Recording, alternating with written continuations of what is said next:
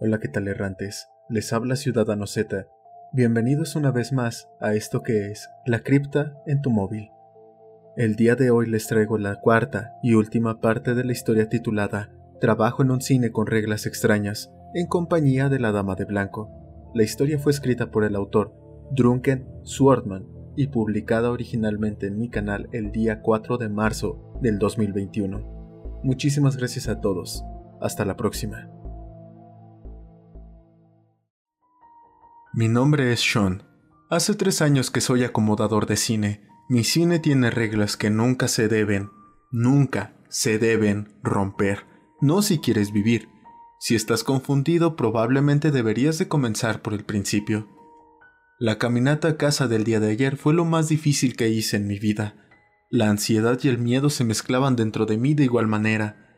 Las recomendaciones de David resultaron imposibles de obedecer no pegué un ojo en toda la noche, temiendo lo que vendría por la mañana. Cuando llegué al cine lo encontré vacío. Un cartel en la entrada anunciaba, cerrado temporalmente por dificultades técnicas. David ya estaba ahí, sentado en su oficina, con las luces apagadas, mirando la pared en silencio. Me detuve en el marco de la puerta. No tuve el valor de interrumpir su pensamiento. Finalmente, él me miró. Sean, dijo con voz apagada, hueca. Lo siento, mi mente estaba en otra parte. Se levantó y se acercó hacia mí. Dijiste que íbamos a romper las reglas hoy. Sí, la número 10 y 11. Regla número 10. Si encuentras un libro encuadernado en cuero negro lustroso en alguna parte de las instalaciones, no lo abras. La número 10, el libro negro, como nos gusta llamarlo, lo veía prácticamente en todos los turnos. Tenía que superar la incipiente necesidad de abrirlo y darle una ojeada. Fue de las primeras cosas que aprendí a hacer en este trabajo. Ninguno de los empleados sabía qué había dentro de sus antiguas y amarillentas páginas. Se mueve y cambia de lugar constantemente. Lo verías en la esquina del depósito, apoyado de una manera atractiva, como en un pedestal o en el centro de una habitación.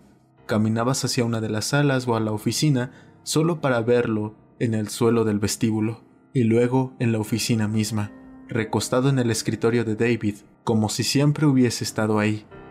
Nunca lo vimos siquiera a él hojeando las páginas, pero parecía que estaba a punto de presenciarlo. Nos tomó un tiempo inusualmente largo encontrar el libro. Primero registramos la oficina, el vestíbulo y cada una de las salas. Luego regresamos derrotados, para encontrarlo sobre uno de los archivadores de David.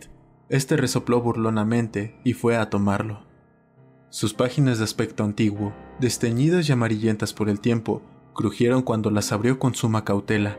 Desde donde estaba parado no llegaba a leer nada, así que me moví para ver si distinguía algo por encima de su hombro. David lo cerró de golpe. Todavía no, Sean, pronto. Mi temperamento estalló después de años de reprimirlo. David, no sé qué diablos está pasando.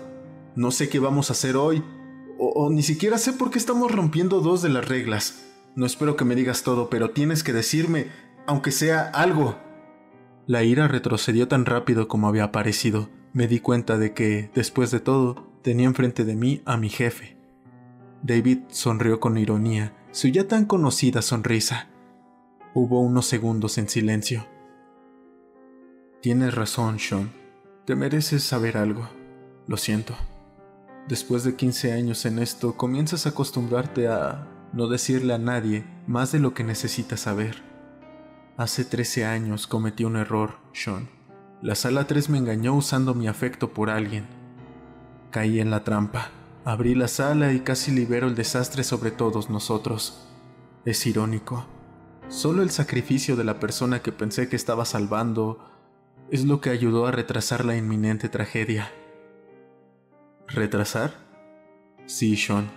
Ese día pedimos tiempo prestado, y ayer ese tiempo se acabó, a menos que actuemos lo más pronto posible. La sala 3 ni siquiera necesitará que alguien abra la puerta. Aquello escapará por sí solo, y no puedo permitir eso. ¿Y el libro qué es? Supongo que podríamos llamarlo una suerte de manual las reglas del cine se encuentran todas aquí. Volvió a mirar las páginas. Me di cuenta de que esta charla informativa había terminado. Podría darme por satisfecho, incluso con la poca información que recibí. David pasó algunas páginas más, escaneando rápidamente su contenido antes de señalar una parte de una sección y sonreír para sí mismo. Sean, voy a tener que pedirte que salgas de la habitación por un tiempo. Va a ser bastante corto. Esto no debería de tomar mucho. Por unos segundos dudé, pero obedecí. De pie, frente a la oficina, pude ver la sombra de David proyectada en las persianas cerradas de la ventana interna, mientras se movía, caminando de un lado a otro. De repente, otra sombra apareció detrás suyo. Caminó hasta que se detuvieron cara a cara. Se hizo presente una más, luego otra. Hasta mis oídos llegaban voces apagadas. David sonaba resuelto, decidido. Las voces que respondían hablaban todas entre sí y al mismo tiempo, agudas pero estridentes, Aún así, apenas se escuchaban en susurros, como si el filo de un cuchillo se deslizara contra la pared. Las sombras se juntaron alrededor de David. Este se quedó inmóvil. Sus manos cayeron a los costados, sin voluntad. Las sombras se abalanzaron sobre él y se deslizaron fusionándose con David. Acto seguido, desaparecieron. Sin esperar una orden, corrí a la oficina y la abrí de un portazo. David estaba de pie al lado de su escritorio, apoyado con cansancio y jadeando para recobrar el aliento, pero ileso. ¿Qué... qué diablos acaba de pasar? Pregunté exaltado. ¿Qué diablos eran esas cosas? David rió entre dientes. Supongo que podría llamarlos mensajeros o capataces. ¿Podrías por favor no hablar en acertijos por una vez, David?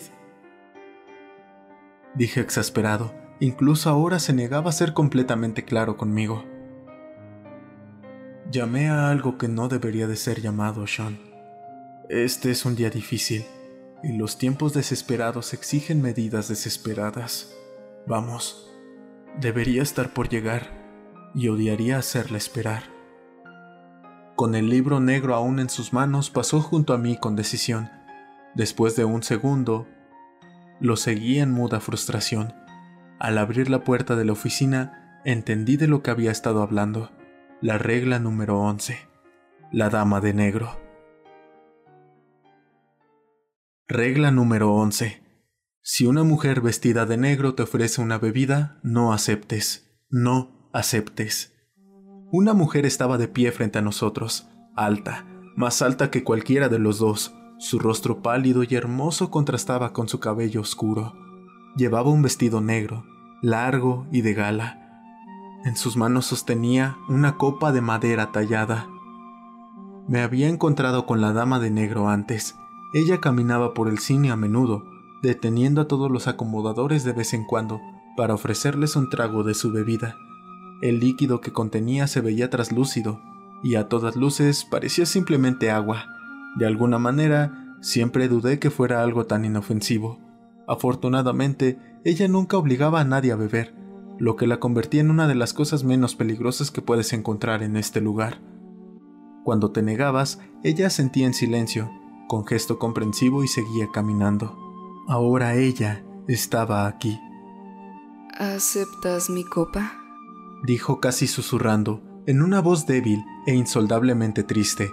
Hice el intento de negarme, un gesto de memoria muscular, perfeccionada por docenas de encuentros con ella, pero mis palabras se atascaron en mi garganta cuando me di cuenta de que no me estaba mirando a mí. Ella estaba hablando con David. Él cayó por un segundo. Sí, respondió finalmente. David, ¿qué estás? Comenté confundido y en pánico. Así debe de hacerse, Sean. Me interrumpió. No hay otra forma para detener lo que se acerca. Se volvió hacia la dama de negro. Ha pasado tanto tiempo. Sonrió ella levemente y con tristeza. Bebe. David sostuvo la copa en sus manos, vacilando en su decisión y temblando de pies a cabeza. Su rostro se endureció de repente, asertivo. Bebió su contenido en un rápido trago, luego jadeó, Tropezó y la dejó caer al suelo, haciendo un ruido sordo. Estaba vacía. David se apoyó pesadamente en mí y casi me caigo bajo su repentino peso. Su cara no tenía color, sus ojos perdían el brillo y volvió hacia él un blanco enfermizo que le cubrió el semblante como el día anterior. Motas rojas cayeron al suelo mientras tosía con esfuerzo. Has pagado el precio. Volvió a hablar en un susurro la dama. Lo hice, respondió David, temblando y escupiendo más coágulos sanguinolentos en cada expiración. Ahora cumple tu parte del trato. ¿Qué es lo que buscas, David? Sonrió con tristeza una vez más. Busco...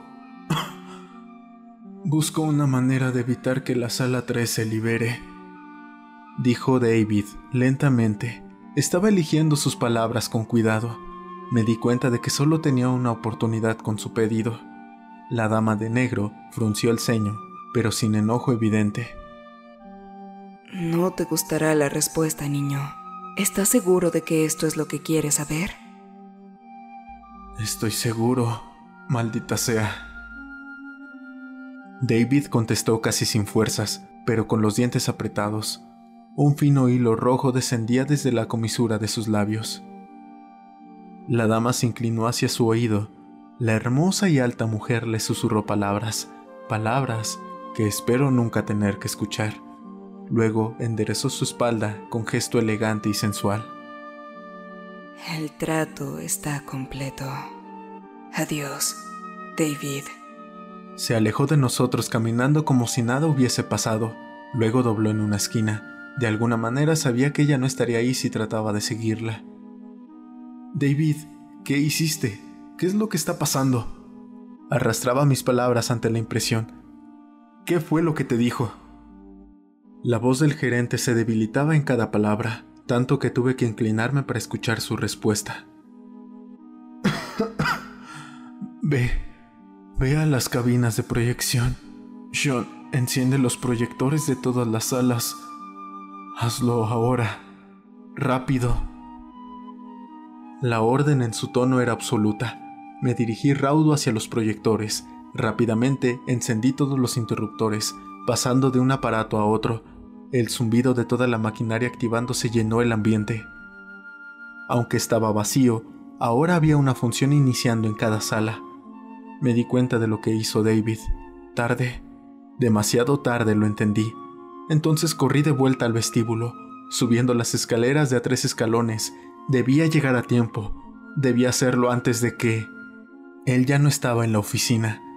Entré y miré alrededor.